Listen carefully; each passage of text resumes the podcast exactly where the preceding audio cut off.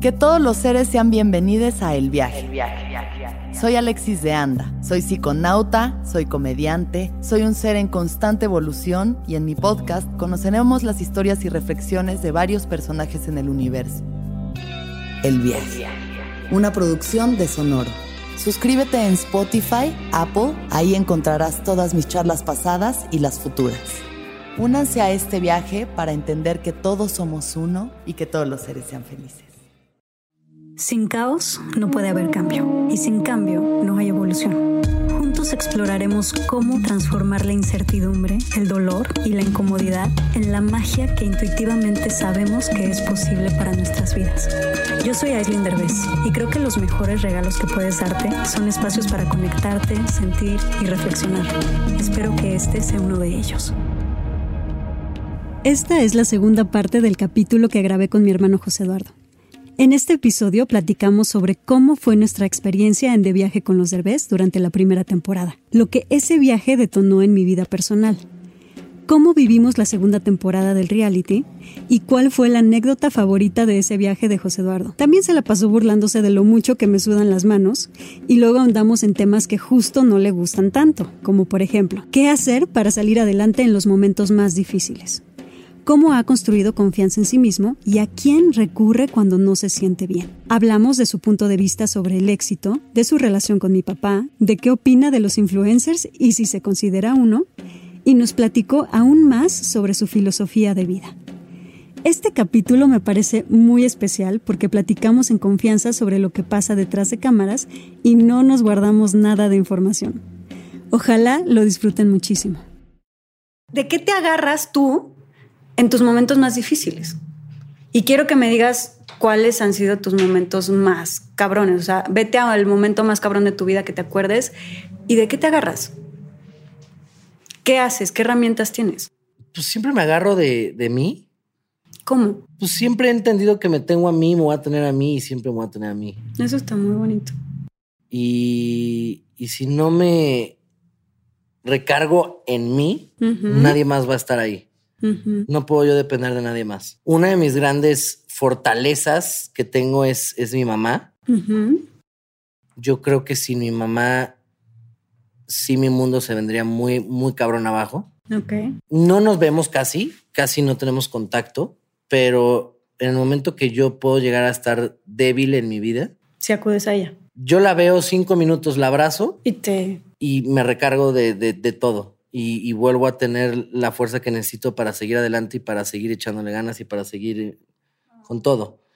Con cinco minutos que yo tenga abrazándola, ya, ya la armé. Eso está súper Entonces es, es, algo que a mí me ha ayudado muchísimo, pero sé que al final nada más me va a tener a mí, siempre. Sí, porque todo lo demás se va, cambia, desaparece, se muere, etcétera. Sí, y, siempre he tenido en mi mente que mi mamá en algún momento se va a ir. ¿Es lo que más te daría miedo que pasara en la vida? no, no, sí, me daría algo brutal ahí. Pero siempre lo he tenido en mente de que en algún momento va a pasar. Puede pasar, sí. ¿Y qué sientes que ha sido como tu momento más cabrón, más doloroso, más fuerte, más difícil? ¿Has tenido alguno hasta ahora o todavía no llega? Creo que no. O sea, si lo ves de esa manera, yo creo que lo más fuerte que me ha pasado es que la muerte de mi abuelo, que me dolió muchísimo. Y, ya, porque hasta corté con mi ex y, me puse contento. ok. Que eso es algo que yo admiro mucho de ti, porque de verdad tienes una manera de, no sé ni cómo decirlo, como de sobrellevar la vida en donde fluyes, donde como que vas en la mitad del río y nada más tú dejas que el río pase y como que no controlas tanto. No sé si no eres una persona controladora que yo sienta. Y siento que eso te ayuda muchísimo a vivir relajado, a fluir, a aguantar vara, ¿sabes? O sea, ¿dónde está el secreto de eso? ¿Es el alcohol? ¿El tafil? ¿O es estás iluminado? Mira, el tafil ayuda un chingo. ok. Pero, este creo que he aprendido con el tiempo a dejar que las cosas fluyan. Sí, sí. Y, como yo tengo gastritis y colitis desde los ocho años, o sea, porque yo me angustio de todo, yo me preocupo por todo, yo me estreso por todo. Entonces he aprendido a, decir, pues si pasa, pasa, si no, pues no, y que las cosas fluyan y... Que eso, o sea, de verdad, yo sí te tengo que decir que hay una parte muy cañona que admiro de ti, porque sí tienes una sabiduría natural muy, muy fuerte de esto que te estoy diciendo, como de cómo fluyes, cómo no controlas. Y otra cosa que te admiro cañón es este tema de no compites. O sea, realmente estás viviendo y disfrutando lo que sí tienes. O sea, a mí me encanta que te enfocas mucho en lo que sí tienes. Y creo que la mayoría de las personas, los humanos, tenemos esta, tenemos esta manía de enfocarnos en lo que no hay, en lo que no tenemos, en lo que nos falta, y tú no. O sea, tú no sé si tuvo que ver algo de tu infancia, que tuviste muchas cosas y que eso te ayudó a sentir una abundancia interna normal, pero sí siento que eres una persona que está feliz con lo que tiene y que no compite con los demás y que no se compara. Y eso me parece una, algo muy, muy sabio de ti. ¿Estás de acuerdo? Yo creo que es una forma más fácil y sencilla y feliz de vivir la vida. Eso de estarte comparando o enfocando o persiguiendo algo a la de a huevo de eso, eso. Dices, nada más te vas a amargar y, y una de esas no llega y entonces te vas a amargar más. Y pues yo era súper así, o sea, no sé si tú te acuerdas, pero yo sí en mis veintes era una, porque lo aprendimos de mi papá. Tú eres el único que no es como mi papá, pero Vadir y yo, o sea, tenemos esta mentalidad de ser el mejor, el ser súper competitivo, de estarnos comparando con los otros, de querer ser mejor que los demás. Y yo tuve que pasar mucho tiempo en terapias y eso para que se me quitara, porque era muy feo vivir así. Y tú no, yo no sé si lo sacaste de tu mamá o qué pasó ahí, pero la verdad está muy Sí, Mi, papá es muy, muy así y sí, sí, tú iba a decir, sí lo, lo, lo tienen, lo tenían mucho. No, yo la verdad es con lo poco o mucho que tengo o lo que sea, Estoy muy contento, estoy muy feliz. Eh, es disfrutar lo que tienes, vivir el presente y lo demás chingue su madre. Si hay alguien mejor que tú, pues habrá muchos mejor que tú. Si hay alguien que gana mejor que tú, pues va a haber muchos que ganen mejor que tú. Si yo me enfoco en eso, pues voy a perder una cantidad de tiempo brutal. Y por ejemplo, en este momento de tu vida sientes, o sea, que quieres demostrar algo a alguien. Porque a, todos nos pasa. No tengo a nadie que demostrarle nada. a, diferencia de Vadir, ¿no? Que, que creo que Vadir tiene este rollo de enfocado hacia mi papá, de siempre querer demostrarle. Demostrarle a mi papá que él es el más chingón, que él es el mejor, que él hace todo chingón. A mí si mi papá le gusta o no le gusta lo que hago, me vale madres. Eso está cabrón, porque si algo tienes tú es que no tienes esta necesidad de aprobación de los demás. Me acuerdo perfecto la última obra de teatro que hice que fue mi papá y mi papá, mm, le faltó, ah, le dije, yo lo hice ya, güey. ¿Te gustó? Pues qué chingón. O sea, te invité, güey. No, no, no, no eres un crítico.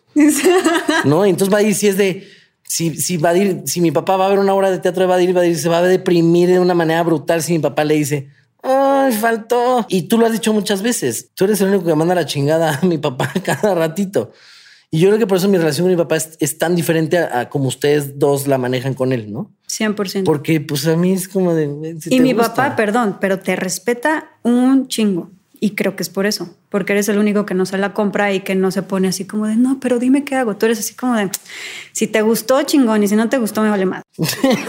y eso siento que hace que mi papá te respete mucho. Es como de, ¿qué pido? Creo que sí es importante que logremos todos en algún momento de nuestra vida eso que tú ya tienes. O sea, eso de tomarte un vale madril todas las mañanas. Sí, y que te valga madres lo que la gente opine de ti. A mí, yo creo, te confieso, es de las cosas que más me cuestan trabajo en la vida.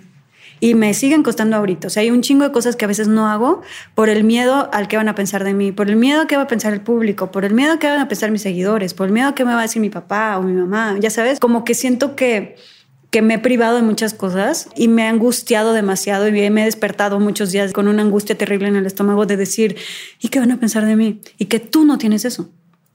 Entonces, mis respetos.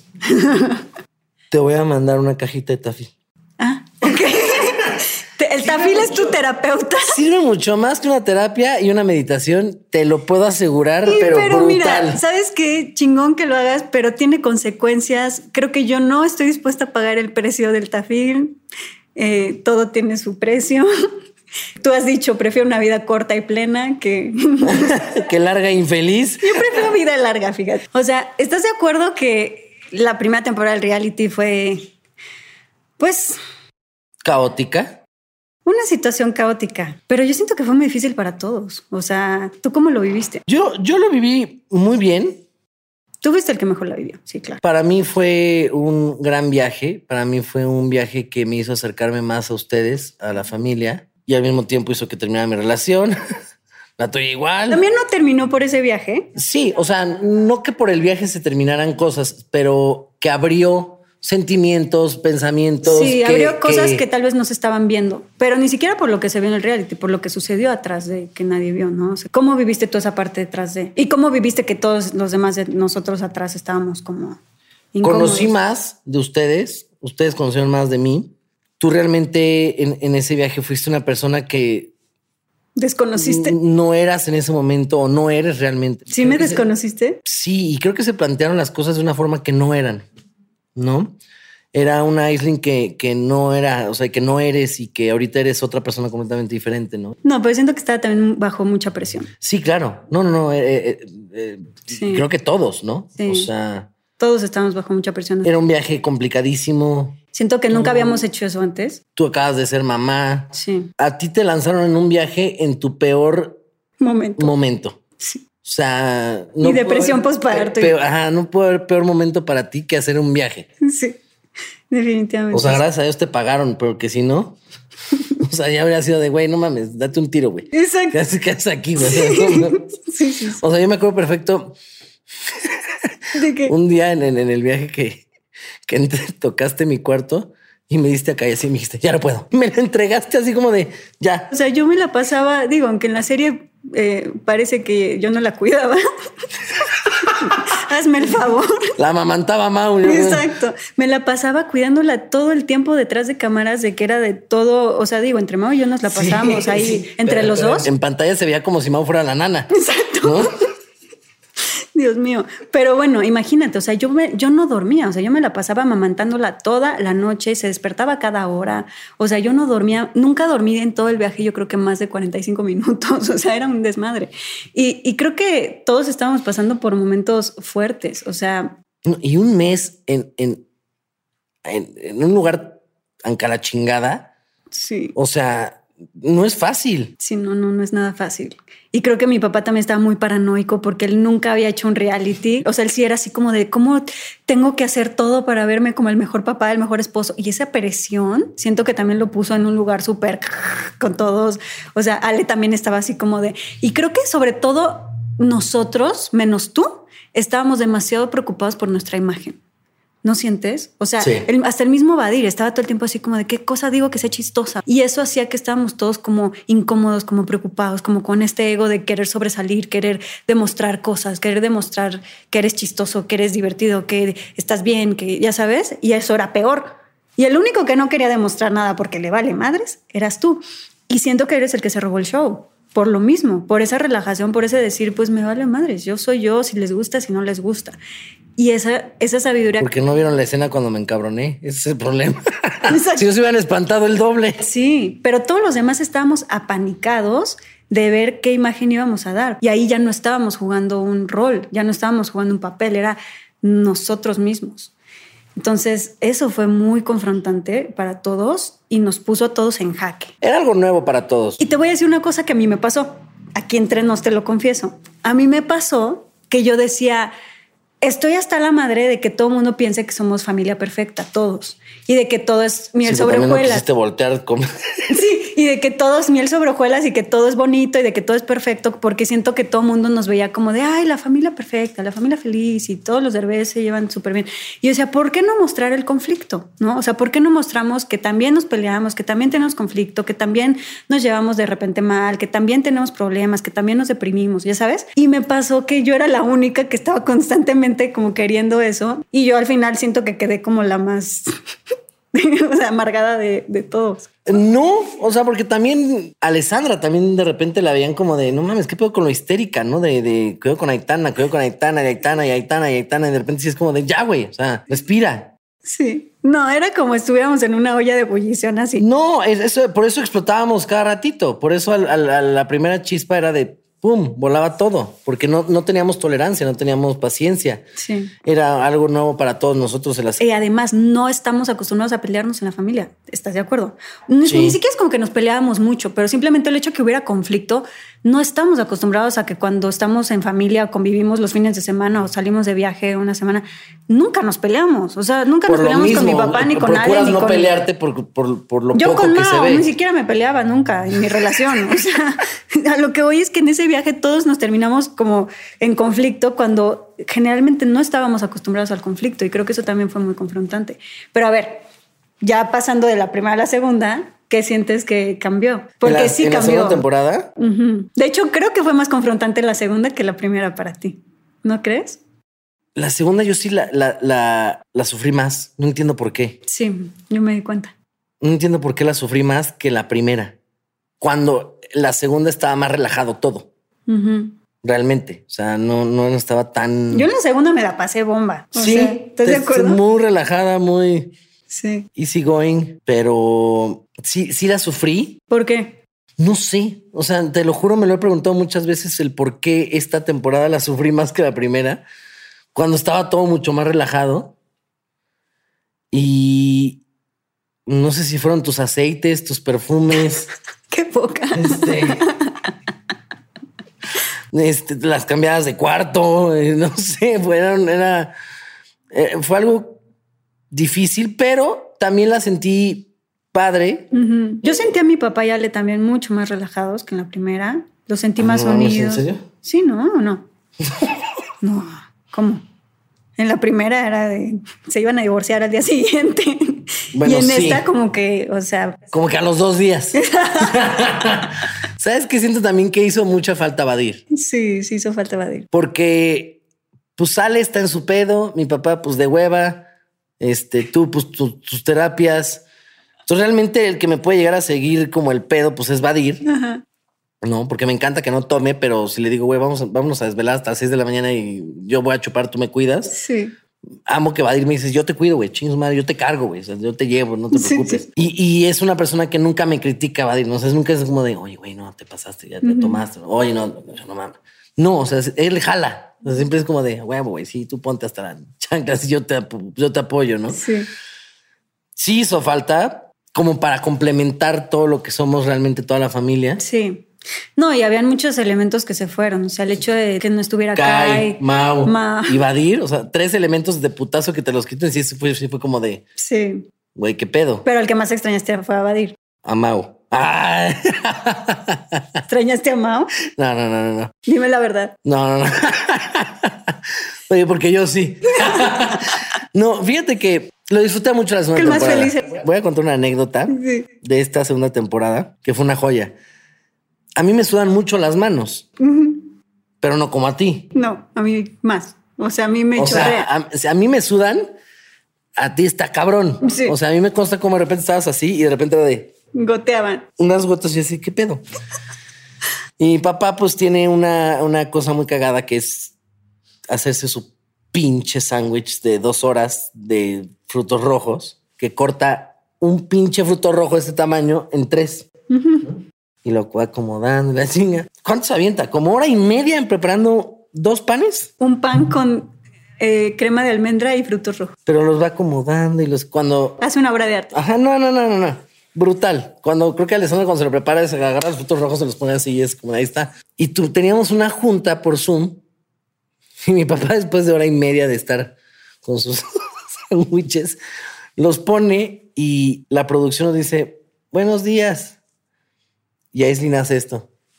Buenos días. y sale, no sé si han visto la fuente del Velayo. Se ven las gotas cómo brincan y van directo hacia el pan de mi papá que llevaba hora y media preparando. Pero Aislinn nunca se dio cuenta. Entonces fue así como de. Y mi papá nada más se le queda viendo a su pan Ay, no, qué y se lo entrega a Aislinn así de. Ten, mija, cómetelo tú". Cómetelo.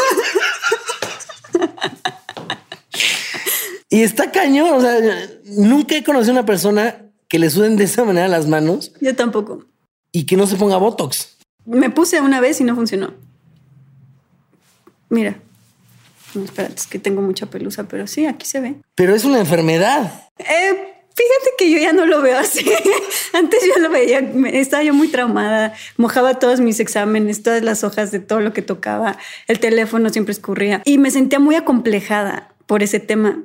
Porque además imagínate lo penoso que es cada vez que te, alguien te da la mano, que se la des. Y... Cuando tienes novio de manita sudada, ¿qué pedo? Porque a mí que me suda cuando de repente agarro la mano de alguien. Las primeras citas es horrible. Ya después se acostumbran. Pero ya. Hasta te excitan, no. su madre. Súdame todo. No, pero sí me costaba mucho trabajo. O sea, sí, sí era de mis traumas más grandes. Hasta que una vez, de repente, cuando vi que el Botox no servía y todo eso, dije, Ay, ¿sabes qué? Chingue su madre. Así soy. Y a quien le importe y, a quien le parezca y ya. A la tiznada, ¿no? Y cuando me empezó a valer madres, hasta se me olvidó que me suban las manos. O sea, ya a estas alturas, si voy a saludar a alguien, le digo, espérame tantito, me la limpio antes y ya le doy la mano. Pero lo hago evidente. O sea, ya no lo escondo, pues. Ay, con el galán, o sea, si algún galán nuevo le digo, oye, nada más para que sepas, me sudan las manos, cabrón, están empapadas. Aún así quieres que te dé la mano. y me dicen, sí, no pasa nada. Entonces le doy la mano y le digo, oye, están empapadas. Y hasta le hago así, le digo, mira, ¿ya viste? Y entonces, pero le entonces la carita y le hagas un cariño. Lo hago más evidente. No, generalmente tengo, o sea, cuido que no me estén chorreando cuando le voy a agarrar la cara. o sea, sí hay veces que digo, mira, tengo las manos secas. Es momento de... De, hacerte un cariño en la cara. pero sí, sí tengo un gran problema en eso. Pero ya, para mí ya no es un problema. A ver, tú de repente te volviste influencer. O sea, pasaste de ser actor de telenovelas, actor de Televisa, a ser uno de los influencers más cotizados de México, más famosos de México. ¿Cómo está eso? O sea, porque ahorita todo el mundo se cree influencer, ¿no? Hasta yo.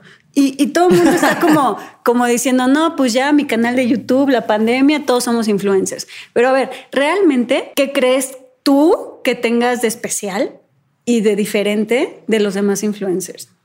Nada, suerte. Mm. No, pues chingón. no, fíjate. Eres igual a todos. Estuve nominado en los E People's Choice Awards. Bueno, ahí le, pusieron mejor influenciador. Influenciador. Del año. Ajá. Yo dije, influencer, ¿no? Yo realmente me empecé a dedicar más a mis redes sociales a partir de, que empezó todo este de la pandemia. Y te das cuenta de que tú puedes hacer tu propio contenido, tu propio, pues sí, tu propio producto y lo que tú quieras y divertirte y ganar dinero. Exacto. Entonces fue una forma de que yo pasé de, hacer puras novelas y teatro a después programas de comedia y meterme de lleno en la comedia y a, puras redes sociales, ¿no? Pero estás de acuerdo, o sea, a mí lo que más me encanta de ti y que yo más bien, si quieres, contesto tu pregunta, la pregunta por ti, es que, o sea, tú eres una de las personas más divertidas y cagadas e irreverentes que conozco. Y eso, cuando tú estás actuando en tus novelas, pues nadie se entera y nadie se da cuenta. Y de hecho, actúas en tus novelas y son papeles que te quedan chiquitos. O sea, y que de repente hasta pueden ser como medio tiesos, ¿no? Y al contrario, siento que tú, que lo vimos en el reality en la primera temporada, o sea, creo que ahí explotó cuando dijimos, ese es José Eduardo, o sea, no manches el talento que tienes para ser tú. Y creo que ese es de los talentos más importantes que tienes como influencer. O sea, que realmente eres de los pocos que no tiene máscara, que no está fingiendo ser cool, que no está fingiendo ser chingón o hacerse el, o sea, porque la mayoría se ponen su mascarita de voy a demostrar que soy cool o voy a demostrar que y, te das cuenta cuando voy a hacerme el chistoso. en la calle, ¿no? Dices, y son muy exagerados. Tú es un exacto. Sí. O sea, que es esa mamada de miren, vamos a ver qué mamada es eso, ¿no? Sí. y eso cae mal. O sea, eso siento que puede durar, puede tener su fama rápida, pero también cae. Les dura poco, pues. Y siento que tú tienes una gran capacidad para ser tú mismo y eres muy cagado. Vives como en un estando, estando eterno. Sí. Entonces, y eso está muy chingón. Y siento que por eso a la gente le gusta tanto ver tus programas. ¿Por mi stand-up eterno? Sí. Porque de verdad es como que vives en, haciendo stand-up todo el tiempo. Sí. Y eres muy divertido. Y cuando eres tú, cuando estás en José Eduardo, no en un personaje, ¿no crees? Sí. No, y mucha gente me decía como de, ay, ¿por qué no conocíamos a ese José Eduardo? Pues no, pues porque siempre he estado en personajes, porque siempre he estado en novelas, en series, en teatro y nunca he enfocado realmente también en mis redes sociales, que en mis redes sociales también he enseñado mucho de lo que soy yo, ¿no? Lo que es José Eduardo. Había mucha gente que me ponía, no mames, es que tu, tu personaje en De Viaje con los Derbez está increíble, ¿no? No, es personaje. No, es personaje. Es que tu papel lo hiciste increíble. pero es que así soy yo. soy yo. No, es que en la película de, de Viaje con los Derbez, no, no. es película, no mames. O sea, es una joya que me eso y dice, no. Luego así como de, ah, pues puedes hacer lo mismo, el mismo personaje de De Viaje con los Derbez. Y yo, sí, pues soy yo. Pero no mames. Este, al contrario. Pues es que es tu mejor personaje. sí, sí, sí. La neta. Las otras veces, pues era un personaje, no una novela, una obra de teatro. Y agradezco mucho eh, ese viaje y ese, ese reality porque me ayudó a acercarme más con la gente. Eh, la gente se divirtió muchísimo. Y a que superan quién realmente Me, me acaba de pasar que un güey me insultó horrible hace como tres años. Ajá. Horrible por Instagram. Y este me dijo de todo el cabrón. Traía un mal día, yo creo. Y este, y hace dos días exactamente me pone el güey. Oye, hace unos años te insulté, pero vi el de viaje con los derbés y ya te amo. Entonces dije, ok, está bien. O sea, hay hay todo, ¿no? Pero eso pasa siempre. Sí. es como, O sea, es como la gente. A mí A mí al revés, a mí hay un chingo de gente que ha visto de viaje con los bebés y me odian. Porque es como de no les caigo bien en la serie. Sí, vieja loca. sí, y te, y te soy honesta. O sea, yo veo esa serie y también me veo a mí misma y digo, ah, como que está lo peorcito de mí ahí. O sea, no, no crees que esté. Si se pudiera borrar. Exacto. O sea, sí hay una parte de mí que digo, puta, ¿en qué momento se me ocurrió ir en ese momento de mi vida a ese viaje? Y donde sale lo peorcito de mí. Pero no. Te Eh, y además, sí, como que yo me la pasé ahí. O sea, si ves, soy el personaje más aburrido de todos, la neta. O sea, No, tu ex. tu ex era así de. Bueno, ¿quién va a cuidar a los niños? Pero me ha pasado también con mucha gente que de repente es de. Este, me cagas, te odio, chinga tu madre, no sé qué. Mentadas de madre por Instagram. que me puso un güey? Este, odio tu contenido, odio tus programas, odio todo lo que haces, la fregada. Y le contesté nada más con una manita así. chingón. Así le puse. Vale, madrismo José Dardo. Ajá, y me pone, no manches, te amo. Qué bueno que me contestaste, no sé qué. Yo así de. Pero a ver, entonces, hablando de esto, o sea, dame tres tips. Así, ¿cuáles son los tres tips que tú aplicas para fluir en la vida, para ser igual- así de relajado y así de vale madres? O sea, si puedes resumirlo en tres tips. No sé. O sea, quitando el alcohol, el tafil, eso no se vale poner los tips. Exacto, sí, no.